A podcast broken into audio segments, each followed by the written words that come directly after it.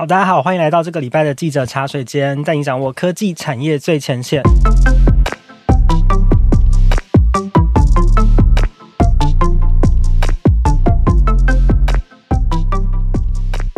我是数位时代的记者静远。那我们会在每一集的节目里面呢，邀请一位数位时代线上的记者来跟我们一起聊天，然后也跟我们分享他在采访现场的第一手观察。那今天来到现场跟我们一起聊天的是数位时代的记者玉婵，玉婵，今天欢迎你来。嗨，大家好，我是玉婵。好，很快，其实今年已经过一半了，已经马上就要进入下半年了。其实，呃，也让人家想起，就是其实去年这个时候，我们也历经了三级警戒。那其实数位时代从去年三级警戒之后，我们就一直采取一种远距混合办公的方式。所以，其实我自己在家里花了很多的时间布置我自己的工作区，然后就是想要让我的工作跟生活可以更舒服、更流畅。那、嗯、我有发现几个很棒的东西。我首先是买了那个 Google 的智慧音箱，然后我就觉得它很方便，它可以就是我躺在床上就可以声控控制我的灯，因为我还换了那个智慧灯泡，不用起来关灯。对，就是非常非常非常懒惰，它可以控制的东西很多，还可以查资料啊，然后串那个 Spotify 放音乐什么的。然后后来我就买了那个 Google Chromecast，然后就可以让电视就是变成一个智慧的窗口，而且它最新的一代就是很方便，它整合了就是各种串流的平台，所以就是。我觉得很棒，我的生活跟工作都变得非常的，你家也太高科技了吧？智慧跟聪明，对，所以其实 Google 这几年不只是我们用的 Gmail 啊，就是 Google Doc 这些软体的东西，其实有很多的硬体，那它也在生活当中无所不在，更方便。嗯，那其实像讲到五月嘛，其实五月的 Google I/O 开发者大会，就是其实应该是蛮多关心科技趋势的人会很关心的一场活动。那这场活动。手机、耳机、手表都发表了，然后也有很多的软体服务的更新。那之前其实同事私下聊天的时候，我已经听玉婵有讲到很多很好玩的资讯，嗯、所以今天就是要请玉婵来跟我们大家讲一下，说到底 Google I/O 今年从一个科技记者的角度来看的话，到底亮点有哪一些？跟我们分享一下。好啊，好啊。那今年的 Google I/O，我自己觉得啦，在硬体这一块有蛮多惊喜的，因为它其实办在凌晨大概一点的时候，所以我也是熬夜在看这个发表会。然后，所以前半段其实一直有点稍微昏昏欲睡这样。然后，结果到他开始讲硬体的部分，我就觉得，哎呦，不错哦，就是有稍微醒过来一点。嗯、对，但是要讲最大亮点的话，我觉得第一个当然是它的新手机 Pixel 六 A。这个定价很不错，它是在四九九美金哦，这大概是台币一万四左右的价钱。哇，真的对，这是一个很不错的价格。然后你就可以买到跟去年旗舰机 Pixel 6上面的很多的功能，都可以就是集合在这只手机里。那第二大亮点的话，应该也是很多股粉都非常兴奋的，就是 Google 第一次推出的智慧手表叫 Pixel Watch。那它大会上也公开了它很美的外形图，跟一些有趣的软体功能，这样就稍微先公开了一些。那这只手表预计在秋季会跟 Pixel Seven 一起正式发表。第三个亮点就是他们这一次其实破了以前先例，就他们直接先爆雷。把未来可能一年后甚至更久之后才会出的两款产品先公开了部分的资讯，这样。那至于什么产品的话，我们先稍微卖个关子好了，等一下晚点再来聊一聊。所以 Google 的粉丝叫股粉，是不是？对，没错，股 粉。好，那我们先从手机开始聊好了。我一直觉得就是 Google 的 Pixel 手机是一个很特别的存在，因为可能苹果是一派嘛，然后 Android 手机可能。其实很多数都是会买三星的，可是其实也有一部分很死忠的人，他们是会用 Pixel 手机。那尤其我觉得在这几年，我身边用 Pixel 的人也越来越多。所以到底今年这个六 A 有什么特别的地方？我自己觉得大家今年会很惊艳，是因为它的功能有点超乎预期的多。就是我自己一开始对它也没有抱太大期待，因为这个 A 系列其实它讲白一点，就是前一年推出的旗舰机种的低配版。嗯，那比如说五 A 就是五的低配版嘛，那这次的六 A 就是六的低配版。对，就是用中阶机的价格去制作它，所以有一些功能可能它就必须要有一些取舍。所以在过去虽然这系列销量都非常好，但是它话题度可能一直都没有到很高。那这一次六 A 为什么回响比较大？是因为它其实它搭载了跟六系列完全一样的处理器，就是 Google 他们自己研发的 Tensor 晶片。就这个晶片主要是针对 AI 运算去设计的嘛，所以六 A 拥有了这种心脏，所以他就把六系列的很引以为傲的这些影像黑科技都直接搬过来。所以这也是第二支 Google 用自己晶片的手机，Tensor 的手机没错。嗯、所以像是可能像是他们功能，像魔术橡皮擦，就是它可以自动辨识你背后的杂物，然后杂人、闲杂人等，然后把它消除掉，嗯、自动消除。那还有就是自动追焦的动态模式，或是自然的肤色调教。那这些功能其实都是它招牌的影像功能嘛，那它几乎百分之百都被移到了六 A 的身上，就这点其实让很多人都是蛮惊讶的。就是用这个晶片，就是可以更好的跟 Google 的各种软体什么的结合，结合的，没错，的更好。对，可是其实讲到 Pixel 手机，我觉得我自己的印象就是它其实不贵，然后品质非常的好。嗯、那很多人也许不知道，其实 Pixel 手机背后的这个幕后重要推手是台湾人，台湾团队是很重要。嗯、那到底为什么台湾团队之于 Google 这么重要？其实台湾团队是 Google 在美国以外最大的硬体开发基地，就是可以看到 Google 这几年在台湾一直在扩大据点。包括他们在板桥的新园区大楼是现在还在继续扩建当中，然后员工的数量也涨了十倍，就是可见他们到底有多重视台湾的人才。嗯、那包含台湾团队，其实在整个 Pixel 手机的历程上都是非常重要的。从第三代就开始有很大量人力投入，甚至去年透露，就是台湾团队有透露说，在 Pixel Six 整个团队里面，台湾的工程师是占了三分之一左右，是非常非常多。哇，对，就不管是硬体设计啊、软体功能的开发，甚至后期测试，就这。部分整个过程就是我们投入都非常高，所以说 Pixel 六是台湾人的作品，我们的宝宝，我们的好像也不为过。对，没错。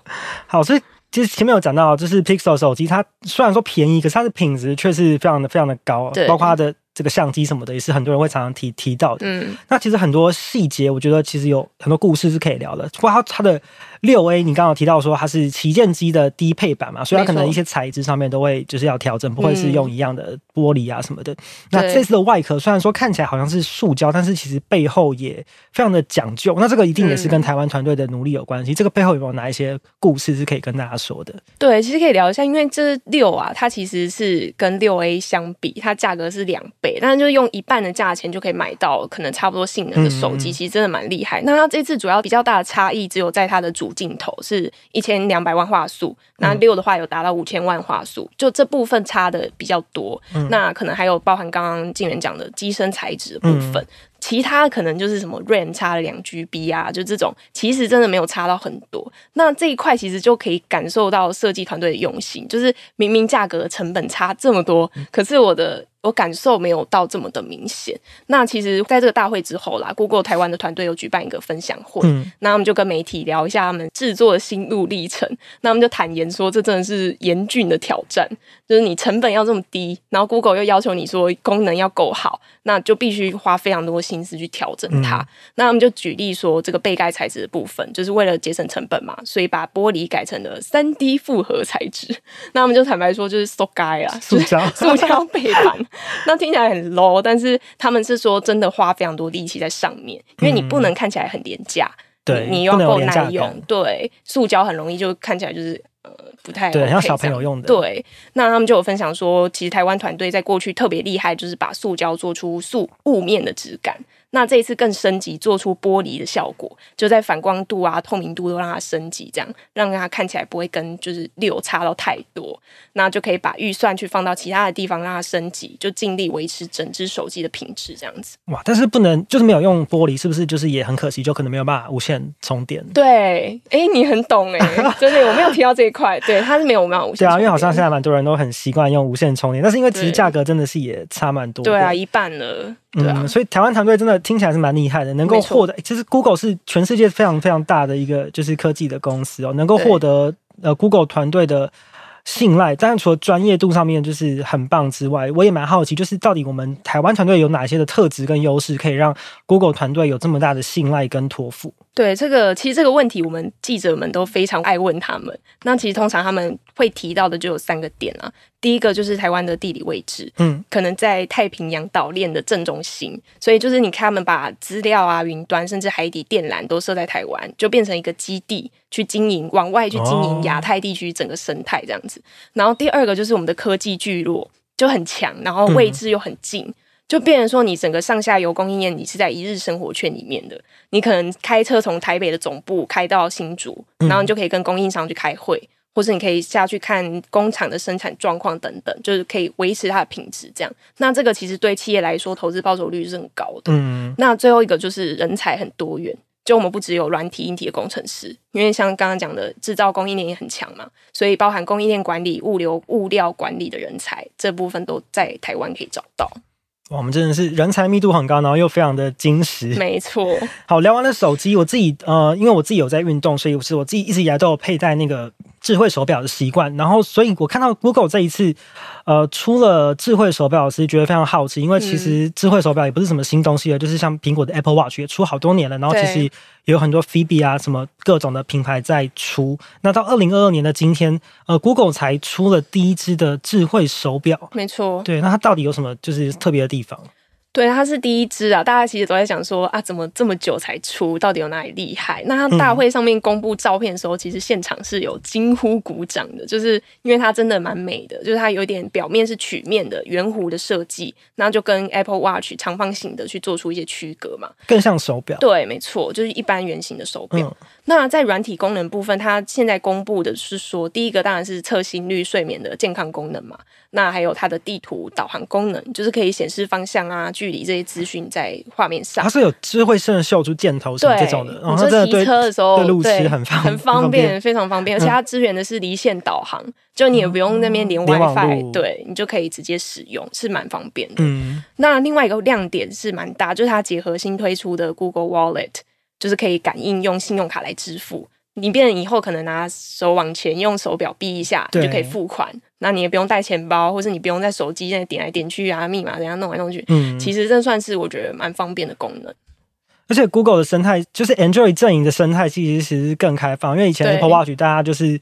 会比较常抱怨，就是说，可能那个支援的银行的信用卡比较比较比较少，对对对，因为他们可能有一些这个签约的问题嘛。可是因为 Android 它的生态比较开放，所以其实它的用起来的场景什么，我觉得应该也是会更多，都会会更多人。因为其他这个相关阵营的智慧型手表，其实就可以看出一个差别。不过它是不是还没有推，对不对？要到要到年底才会推，十月吧，秋季的时候发表。哇，所以十月才买得到，没错。那它可能更细节的功能也会年底才看到，没错。嗯，其实我觉得这一场呃，开发者大会还有一个很特别的原因，是因为其实很多的科技公司在发表新品的时候，一定都是对最新的产品、最新的科技是很保密，要到最后一个才会公布。那其实这次 Google 也在这个发表会上面有一个很我觉得蛮特别的举动，就是他们其实有公布了很多还没有要推的产品，包括他们已经跟大家预告说要推平板了。这应该也是会是 Google 的第一个平板的产品。这个，是 Google 到底在想什么？对，这个操作其实真的很惊人。我看很多评论，其实都有他们大家都有吓到，因为 Google 以他们的风格，他们以前不是这样做，嗯、他们通常都很保密。喜欢在最后的关头才去公开它的产品，但是这样的话，可能市面上就会有一大堆泄露出来的渲染图，或是可能会先爆料说你有哪些功能，对，那这样就没有惊喜了嘛。所以我觉得他这次可能就想说啊，我肥水不落外人田，就是 你爱爱爆料，那我就干脆我直接给你看，对我直接自己来爆。所以他这次他是先秀出了三个东西啦，第一个爆料是比较普通一些，就是秋季要发表的 Pixel Seven 嘛，它的外形图，那就是把相机外框那一排材质改成金属的这样。第二个爆料就让大家很震惊，就是今年说的 Pixel 平板，它在二零二三年会登场。但是其实呢，它不是第一台，我刚刚查才知道，他们很久之前也有出过平板，哦、叫做 Google Slate。那这个其实它二零一八年就终止这个系列，可能那时候表现不好，然后也。可能消费者不买单，所以他这次是等于是相隔了六年，Google 再度推出了新的平板产品。嗯、那在规格方面，他们并没有透露太多啦，只有提到说它会采用 Tensor 处理器，那会和整个 Pixel 的生态系去做结合。嗯，那最后一项也让人很意外，因为它也是死灰复燃系列，就是它的 AR 眼镜。就不知道大家有没有印象，就是 Google 以前很久以前在做一个很丑的，对，那个眼镜直接翻车。很可怕的眼镜，二零一二年他就出了他第一代嘛，嗯，它外形设计就是非常科技宅，就是一条金属在眉毛那边，对，它不是好看的眼镜，对，然后它只有一块玻璃在它的右眼上，然后就是你这个造型你怎么带出门？你没办法带出门，就很 geeky，然后。对，再加上它可能有搭载摄影镜头啊，那时候大家就觉得会不会偷拍我都不知道之类，就是有隐私的疑虑。对，所以消费者不买单。那后来这一系列也是宣告停产，所以这一次也是哎，我要卷土重来，所以大家都蛮期待这个产品的。我是感觉也是他们因为有自己的处理器什么的，所以有有一些就是感觉有一种重振旗鼓，然后要重新来做这些硬体产品的感觉，然后生态系可能也更完整，对，更完整。所以、嗯、其实我对于就是 AR 眼镜这个产品蛮好奇的，因为。包括像是我们过去半年一直在谈很多元宇宙啊什么，就是其实虚拟的场景在未来一定是很重要的嘛。那很多人也会说，其实这种 AR 眼镜也许就是现在智慧型手机的呃下一个变形，就是智慧型手机有可能就会变成就是是是眼镜，所以很多我们现在在手机上的做的事情，它也许就会透过眼镜变得更随手可得，就是互动的形态也可能会有很大的不同。所以对于这些还没有出的新产品，我们有哪一些可以期待的地方？对，在眼镜这一块，其实它没有透露太多的功能，但是它没有曝光其中一个我觉得很酷的功能，就是它戴上之后，你如果跟其他人对话，你可以看到即时翻译。就是我如果在跟西班牙人对话，就直接翻译成中文，放在眼镜上，变成一个对，就是你在看字幕的感觉。我觉得这真的很酷，就是他想要走入一般民众的生活，就是更直觉啦。对，对啊，更直觉。他等于是他追求一个日常生活应用嘛，就不只是给一些科技前线的尝鲜者啊，或是商业用户了。嗯，真的就是，其实你不需要有什么学习的门槛，你也可以很轻松的去使用这些服务。对，像他影片中，其实他用老人来当代言，就是他老人可以看到这个字幕，然后去跟他的不会讲英文的孙女沟通之类的，有这样的应用。哇，那真的是很棒，就是完全是没有门槛的。就是听完刚玉婵的分享，我自己会很想买手表。那你自己看的这一次开发者大会，你有比较心动想买的产品吗？我自己蛮想买手机的。因为其实去年 Pixel 6我就已经很心动了，嗯、但是它价位毕竟还是比较高，而且因为多少钱呢、啊？我记得好像三万哦，三万，其实也算很高级，跟 iPhone 差不多。对，然后那而且那是他们第一次用新的处理器嘛，我就很怕说，哎，会不会有过热啊，或什么，就是 hold 不住。的确好像是有一些小小小小小的状况，对，有些。这第二代可能就会更好。对，我想说他们第二代应该会改善一些，而且就是一万多的价格，就觉得就算当实验买来玩玩也是可以稍微负荷的啦。嗯。但是因为不久之后就要出 Seven，所以就觉得哎，还是可以再关切一下接下来的发展。